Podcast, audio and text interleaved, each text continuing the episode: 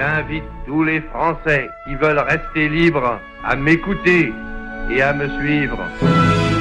The time for the healing of the wounds has come. La bestialidad imperialista. Bestialidad que no tiene una frontera determinada ni pertenece a un país determinado. Musique de l'histoire. Bête, bête, dar, dar, zanga, zanga, fer, fer. The battle of France is over. The Battle of Britain is about to begin. I have a dream today. Ein Berliner. Vive la France, libre dans l'honneur et dans l'indépendance. Musique de l'histoire. Tarek Kaye.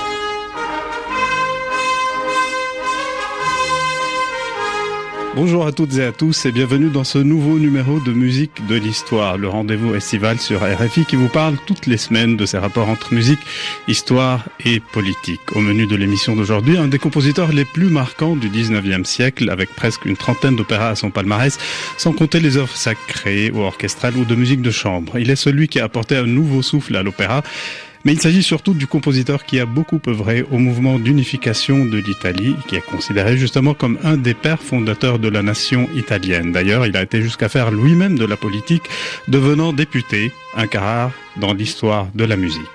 Nous parlons aujourd'hui de Giuseppe Verdi et de l'influence de son œuvre sur le cours de l'histoire de son pays. Et pour nous éclairer là-dessus, Alain Duo, fin connaisseur de l'œuvre de Verdi et de l'opéra en général. Mais tout d'abord de la musique, de la très belle musique avec cette marche triomphale tirée du deuxième acte d'Aïda, un opéra de Giuseppe Verdi, bien sûr.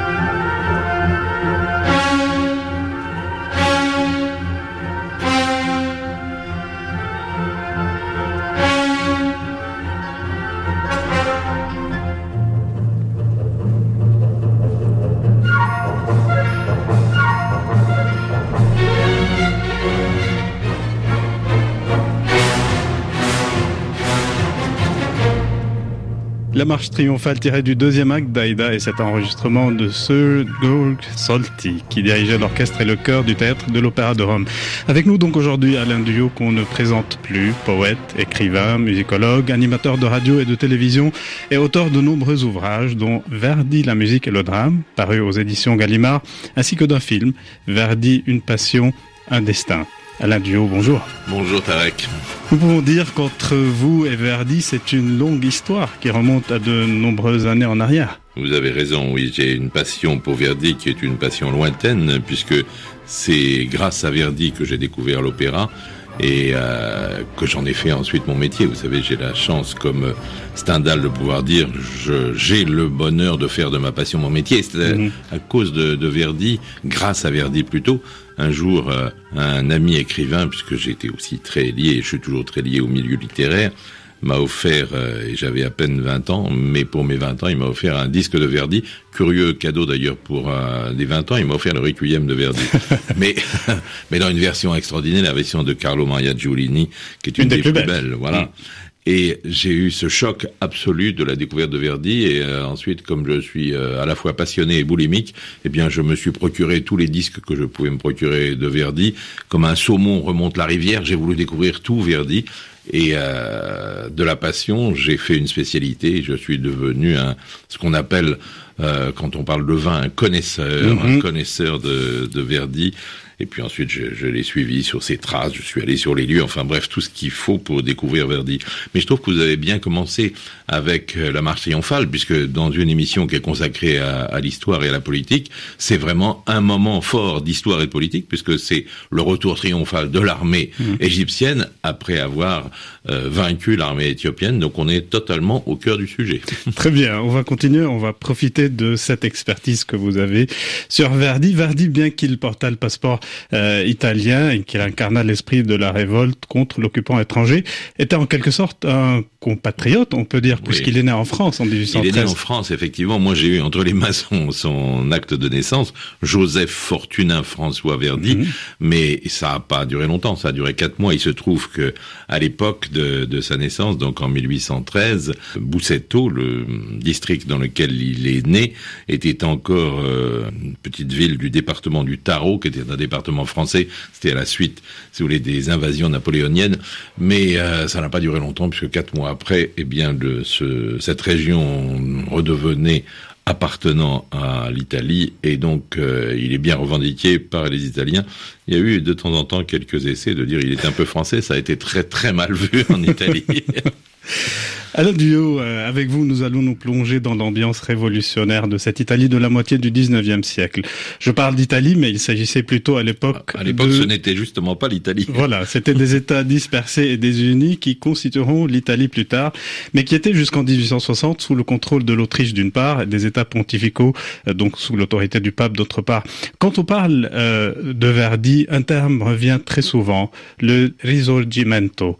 Qu'est-ce que ce risorgimento italien? Alors, risorgimento, ça veut dire la résurrection, et c'est justement la résurrection d'une unité italienne. Il y a la nostalgie, évidemment, de cette unité, puisque un pays n'existe quand il a une identité, et pas quand il est morcelé dans un archipel. Vous l'avez bien dit, il y avait les États du Nord, sous la domination des Autrichiens. Au milieu, il y avait les États pontificaux, et au sud, il y avait euh, les États qui étaient dans une sorte de comment dire d'effervescence permanente. Et tout cela ne s'entendait pas parce qu'il y avait aussi des guerres intestines mais il y avait surtout un sentiment identitaire italien qui n'existait pas. Et le Risorgimento avant d'être un, mouvement politique, c'est d'abord un mouvement national. Hmm. C'est-à-dire que cette Italie va se construire sur la volonté de trouver une identité nationale.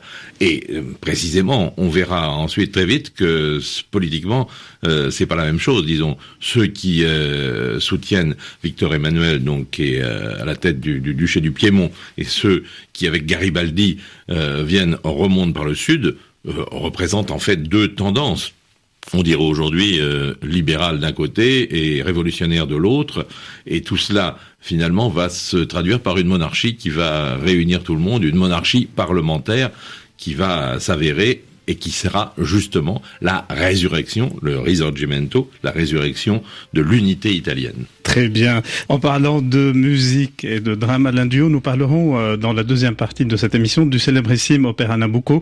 Mais parmi les premières manifestations de cette fibre patriotique, euh, si on peut l'appeler ainsi, qui jalonnera l'œuvre de Verdi, euh, l'opéra I Lombardi, composé en 1842 à la suite de son premier succès avec Nabucco. À travers cette œuvre, Verdi touchera la fibre patriotique du peuple italien en lui parlant de son passé. En voici un exemple avec ce cœur des croisés et des pèlerins se dirigeant vers Jérusalem.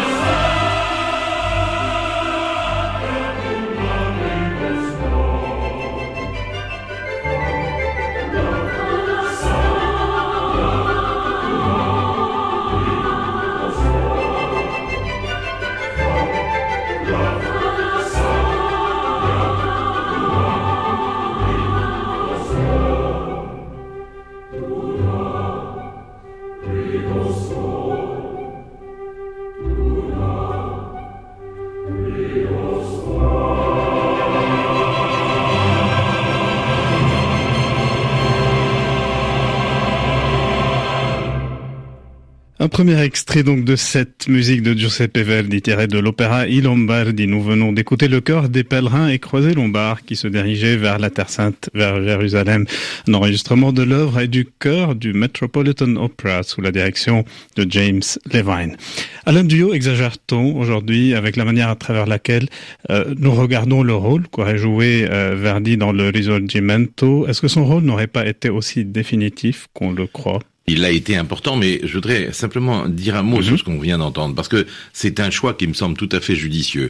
D'abord, euh, euh, il crée I Lombardi en 1843, il a 30 ans, c'est l'année d'après le succès qu'il a révélé, son troisième opéra Nabucco, et il a compris la recette, parce que vous venez d'entendre ce chœur des pèlerins, Mhm. c'est totalement pompé sur le chœur euh, qu'il a composé l'année précédente, le fameux chœur des Hébreux de Nabucco. Ça veut dire qu'il a compris comment on arrive, on arrive doucement, piano, et puis ça enfle, ça enfle, ça développe un grand thème, et ça se referme ensuite. Ça, c'est ce qui va porter. Donc, il a un sens dramaturgique qui est formidable. Mais d'autre part, euh, c'est un chœur. Et le chœur, c'est la voix du peuple. Et c'est pas par hasard qu'on a souligné l'importance du chœur chez Verdi. On l'a appelé le maestro del coro, le maître du chœur, parce que le chœur est l'expression du peuple à l'opéra. Donc, pour revenir à votre question, oui, bien sûr, on a développé euh, ce qui était naturellement un instinct dramatique chez lui qui se trouvait en rapport avec euh, une ébullition politique, mais il a su aussi, lui, l'utiliser pour en faire un élément de son succès en tant que compositeur. Et là, on arrive euh, justement après Hernani à, cet autre opéra Attila, dans où- lequel il y a un, alors un grand air euh, sur la gloire de l'Italie. qu'on écoutera justement dans quelques instants. Là, Verdi cherche euh, vraisemblablement la provocation. Il lance un véritable appel à l'unité du peuple et cet opéra a été vu comme une comme un opéra de propagande d'ailleurs. Il s'agissait ici un peu d'une sorte d'apothéose du risorgimento musical verdien. C'est-à-dire que quand il lance Attila, qui, vous le savez, est un anagramme d'Italie quand même, mais il y a une volonté euh, d'en faire une sorte de tract révolutionnaire en acte, et d'une certaine façon d'ailleurs, la force d'Attila, c'est cela. C'est pas les, les, les, quelques romances pour le, le personnage féminin, encore que le personnage féminin d'Odabella euh, est aussi un personnage très ardent, mais on est véritablement dans quelque chose de martial, quelque chose qui est euh, qui a le goût d'une révolte et qui veut le faire entendre. Et il y a dans la volonté par Verdi, on le sait par sa correspondance avec son librettiste, de mettre l'accent sur euh, l'Italie, la gloire de l'Italie, il y a évidemment quelque chose qui est une provocation contre le pouvoir en place et une provocation dont la destination est justement ce risorgimento, cette unification de l'Italie. Alain Duo, puisqu'on parle de révolte, qui dit révolte dit résistance, et là la résistance dans cet opéra n'est pas réservée qu'aux hommes. Ce n'est pas une question d'hommes ou de femmes, mais du peuple tout entier. En tout cas, c'est le message qu'a voulu faire passer Verdi quand il confie par exemple à Odabella cet air avec les paroles suivantes Mais nous, femmes d'Italie, tu nous verras toujours combattre sur champ de bataille fumant le sein cuirassé de fer.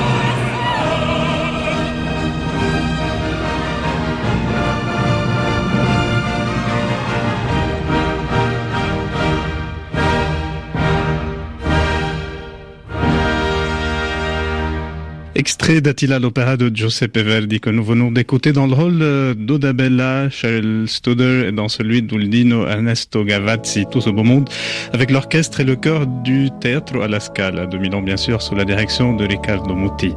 Musique de l'histoire continue sur RFI, mais nous allons faire une petite pause pour prendre connaissance des dernières nouvelles du monde.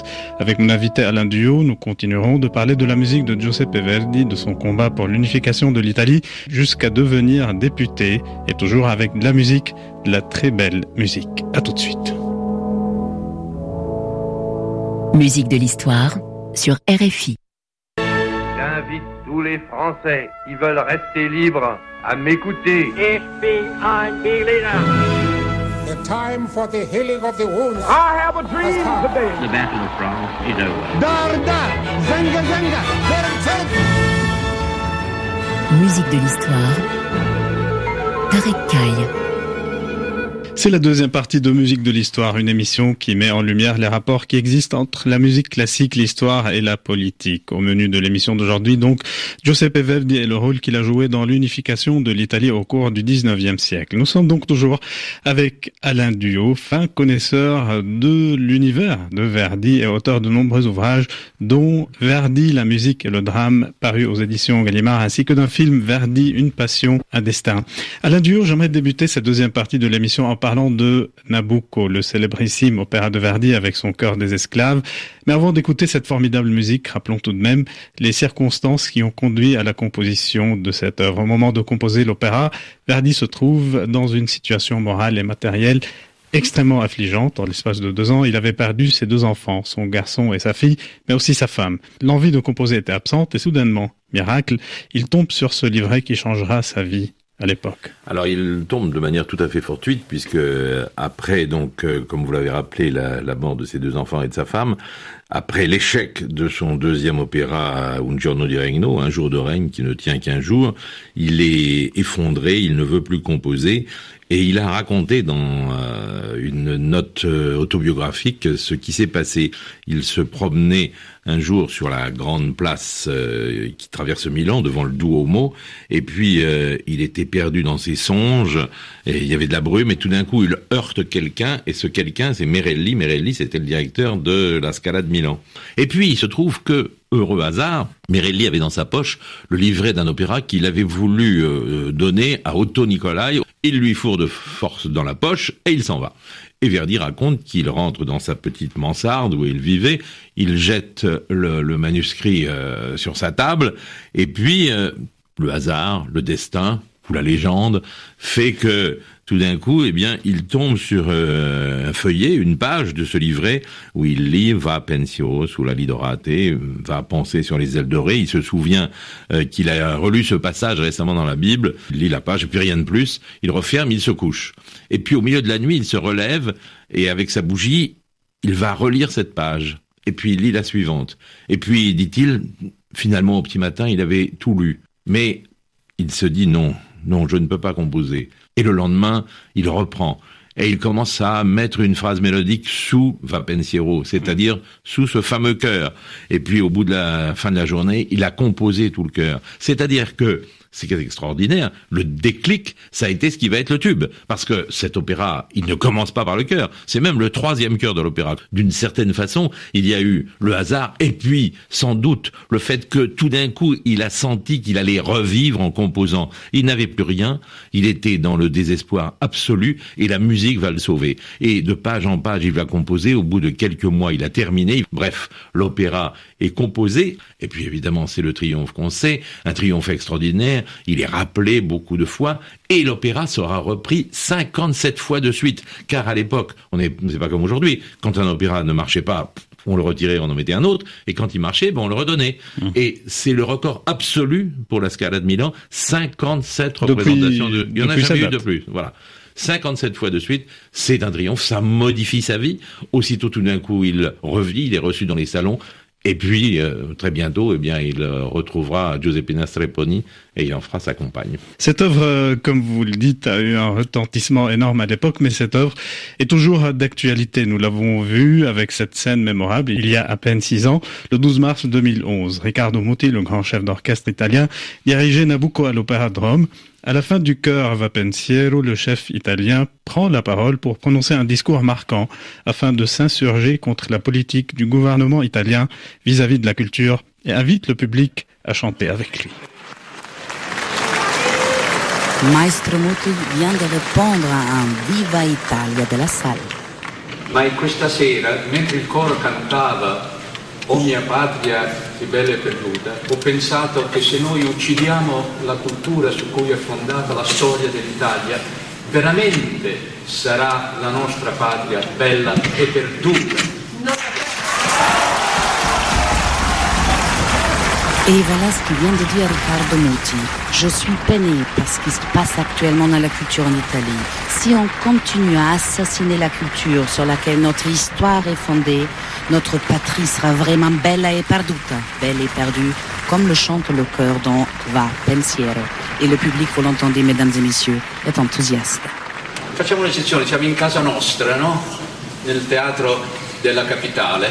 Se volete unirvi anche voi, lo facciamo tutti insieme. Muti demande quelque chose d'exceptionnel. Il va reprendre Va Pensiero avec toute la salle.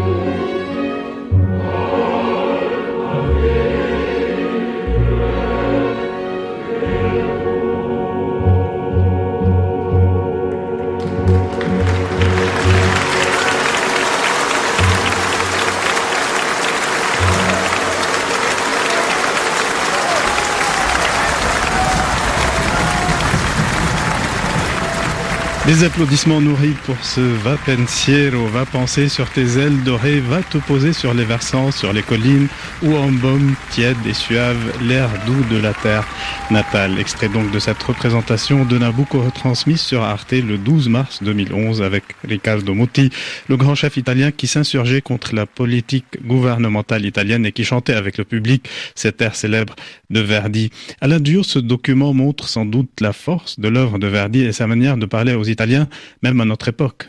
Le cœur de Nabucco, ce qu'on appelle le cœur de Nabucco, Va Pensiero, est devenu le second hymne national italien. Tout le monde s'y retrouve. Mais je voudrais vous raconter une autre anecdote que Mhm. j'ai vécue en Italie quelques mois après, euh, toujours pour les mêmes raisons. Vous savez que le, le gouvernement euh, Berlusconi, Berlusconi venait de couper 40% des crédits de la culture.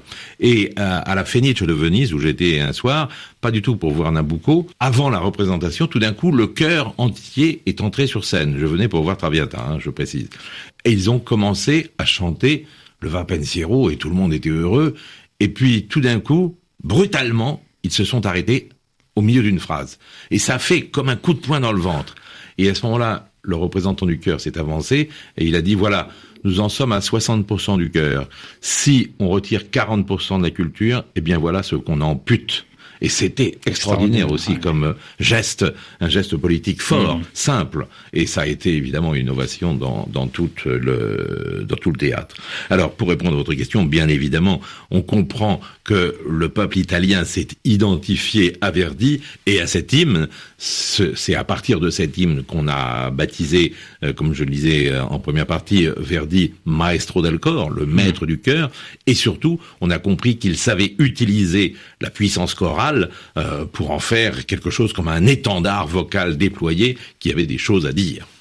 En parlant d'étendard, euh, Alain Dieu, comment expliquer l'engouement que nourrissent euh, les mouvements d'extrême droite à l'égard euh, justement de cette ère-là? C'est le cas en Italie, mais aussi en France. En Italie, France. par exemple, la Ligue du Nord, mouvement d'extrême droite à de multiples reprises, et le Front National Ouais. du temps de Jean-Marie Le Pen, qui utilise justement cette musique plutôt qu'une musique de compositeurs français, d'un Berlioz, d'un Saint-Saëns ou d'un d'un Gounod. Alors probablement parce qu'ils ont compris perversement, mais euh, mais efficacement, que c'était un air qui euh, marque une identité nationale, et même si c'est l'identité nationale italienne, il oublie que c'est l'Italie pour euh, récupérer le principe d'identité nationale. Sauf que dans l'esprit de Verdi, c'est pas une identité re- refermée, rance et refermée sur soi-même.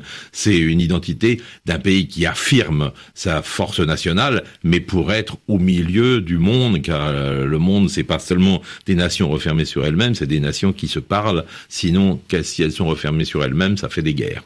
On arrive euh, en 1860. À partir de cette année-là, ça sera prima la politica dopo la musica, comme vous le dites dans votre livre. C'est la politique donc qui prime chez Verdi avec une nouvelle bataille qu'il mène, être député au sein du premier parlement que connaîtra l'Italie. Oui, il est, il est député. à- à- bon, donc l'Italie s'est constituée euh, sous l'égide de Victor Emmanuel, qui a nommé un premier ministre, Cavour, et euh, Verdi est extrêmement lié à Cavour. Et il écrit d'ailleurs une lettre tout à fait extraordinaire à ce moment-là. Il dit euh, moi, je veux servir mon pays pour telle et telle raison, et il termine un député de l'Italie du Nord qui a passé des années à faire le couillon en écrivant des notes de musique. Et tout d'un coup, là, il, il rejette au, au fond, euh, de manière un petit peu euh, hâtive, à mon avis, euh, son activité de compositeur, parce qu'il pense que, voilà, il euh, d'abord, il aurait voulu combattre. Il est trop âgé, donc euh, il euh, lance une souscription, il donne de l'argent lui-même pour acheter des fusils, pour qu'on puisse armer. Soit de Boussetto, ensuite il accepte d'être député, mais il est vite déçu parce que l'activité en fait euh, dans l'Assemblée nationale, même si elle a un intérêt pour lui, c'est un intérêt qui est un peu lent. Vous savez, le travail parlementaire, c'est pas aussi rapide qu'un un air ou un cœur. Et donc, euh, il trouve que c'est un peu trop lent. Alors, il va travailler sur une réforme de l'éducation nationale. C'est à toutes les époques, on fait des réformes de l'éducation nationale. Et puis, il est assez assidu, mais il arrive quelque chose de dramatique, c'est la mort de Cavour, et c'est Cavour qui l'avait fait venir, et c'est Cavour qui va lui donner le prétexte pour repartir, et il quitte le, le Parlement malgré tous les, les appels, parce qu'il est un symbole. C'est pas tellement pour l'homme politique qu'il est, mais c'est parce qu'il est un symbole, il est un drapeau. Et euh, évidemment, on, on voudrait qu'il reste, mais euh, il dit non, et il va ensuite enchaîné d'ailleurs avec un, un, opéra dont le titre montre bien que il y a aussi quelque chose de fort en lui. Cet autre opéra, c'est La Forza del Destino, la force du destin. Tout à fait. Un des adages, Alain Dio dit là où la politique commence, l'art s'arrête. Mais avant la politique, avant de devenir député, Verdi a composé ce qu'on appelle la grande trilogie verdienne, qui comporte évidemment la Traviata.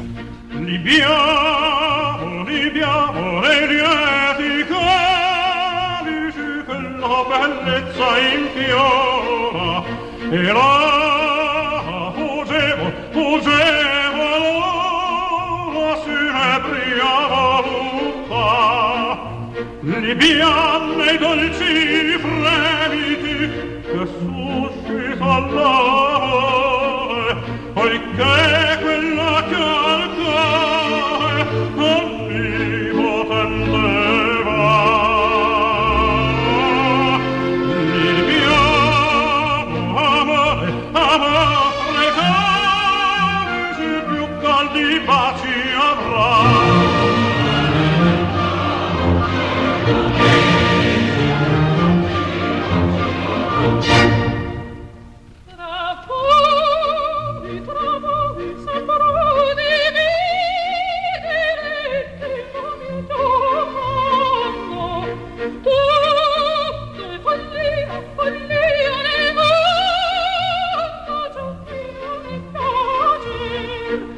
Dio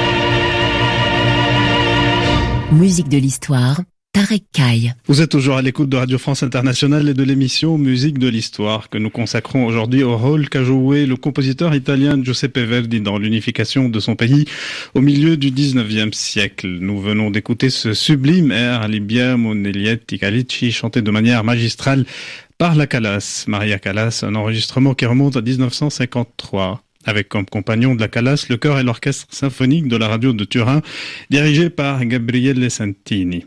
Avec nous tout au long de l'émission, donc, Alain Duo, fin connaisseur de cette œuvre, de cette très belle œuvre de Verdi. Alain Duo, nous avons abordé dans la première partie de l'émission quelques exemples du contenu révolutionnaire des opéras de Verdi. Comment se fait-il que Verdi n'ait jamais été arrêté ou emprisonné?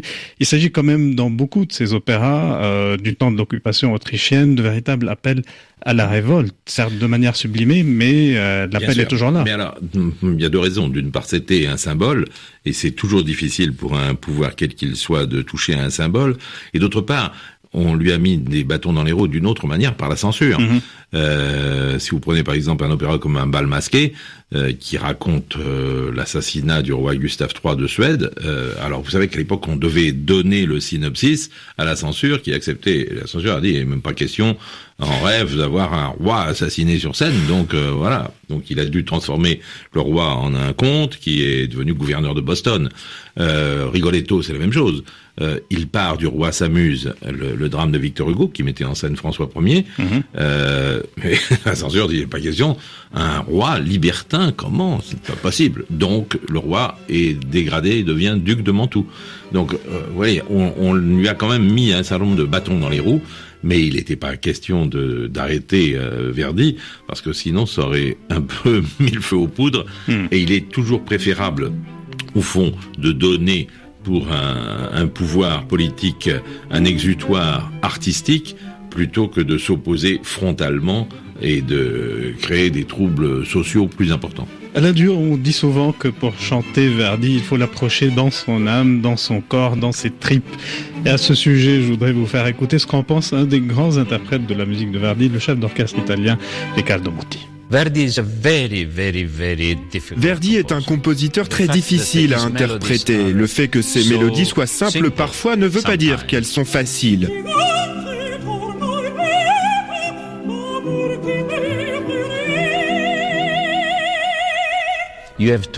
Dans la musique de Verdi, tu dois créer les situations les plus complexes et les plus profondes juste avec deux notes.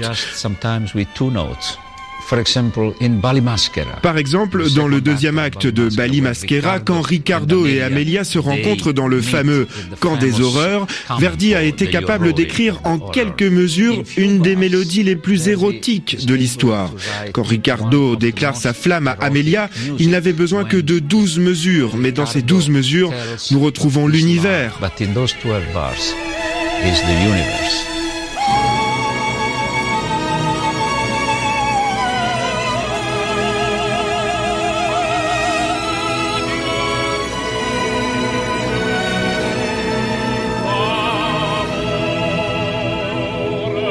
When I die, I will be afraid to meet Verdi. Quand je mourrai, j'aurai peur de rencontrer Verdi, car je l'ai servi toute ma vie. J'aurais peur de lui demander Mio caro Giuseppe, Mon cher Giuseppe, je vous ai servi avec tout mon cœur. L'ai-je bien fait? Et s'il me répond non, alors la seule possibilité pour moi serait de mourir à nouveau. then the only possibility for me is to die again.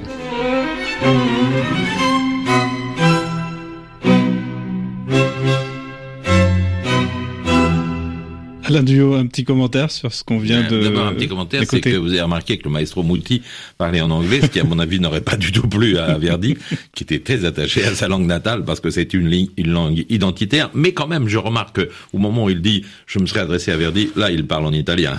Caro Giuseppe, heureusement. Mais il a raison, sur le fond, bien sûr. C'est c'est au fond ce que nous disions tout de suite. Euh, la force de Verdi, c'est de modeler le chant à une expression dramatique, à des sentiments qui s'expriment vivement, c'est-à-dire de faire du théâtre et pas seulement du divertissement. Pour terminer, ou avant de terminer Alain Duo, est-ce que cette image de l'artiste engagé, en quelque sorte, euh, va nuire à Verdi? On sait que cette représentation l'avait en quelque sorte asphyxié au point de consacrer des sujets non politiques euh, à ses œuvres à la fin de sa carrière. Oui, à la fin de sa carrière, euh, il va quitter euh, parce que d'une certaine manière, il a eu l'expérience d'une vie. Euh, le Risorgimento a trouvé sa réalisation, l'unité italienne est faite. Et euh, il a sans doute une, une déception de l'action politique telle euh, qu'il l'a rêvé, et il va se retourner euh, pour ses deux derniers opéras vers celui euh, dont il a toujours rêvé toute sa vie de, de mettre des œuvres en musique, c'est-à-dire Shakespeare, et il va mettre en scène, enfin mettre en musique, je veux dire, Othello et Falstaff, comme une sorte, au fond, de retour à quelque chose qui serait un fondamental chez lui, c'est-à-dire la force théâtrale. Alain Duo, musique de l'histoire touche à sa fin. Avant de se quitter, nous allons terminer avec de la musique. On va s'éloigner un peu du monde de l'opéra pour écouter une des dernières œuvres qu'a composé Verdi, le Requiem. Un magnifique exemple du génie du compositeur italien dans ce sanctus.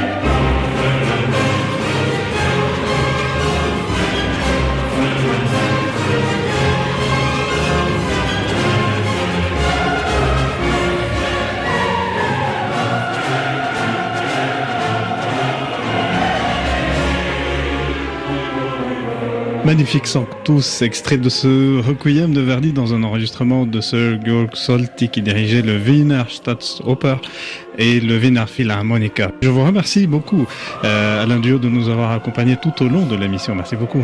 Merci à vous et continuez d'écouter Verdi, ça fait du bien. Je rappelle quand même, euh, avant de terminer, le titre de votre dernier livre pour les amoureux de la poésie. Il s'agit d'un recueil de poèmes, Ce léger rien des choses qui ont fui, édité par Gallimard. Merci donc Alain Dio et merci à Lorenzo Dané qui a réalisé cette émission. Quant à nous, eh bien, on se retrouve la semaine prochaine pour un nouveau numéro de musique de l'histoire sur RFI, la radio du monde.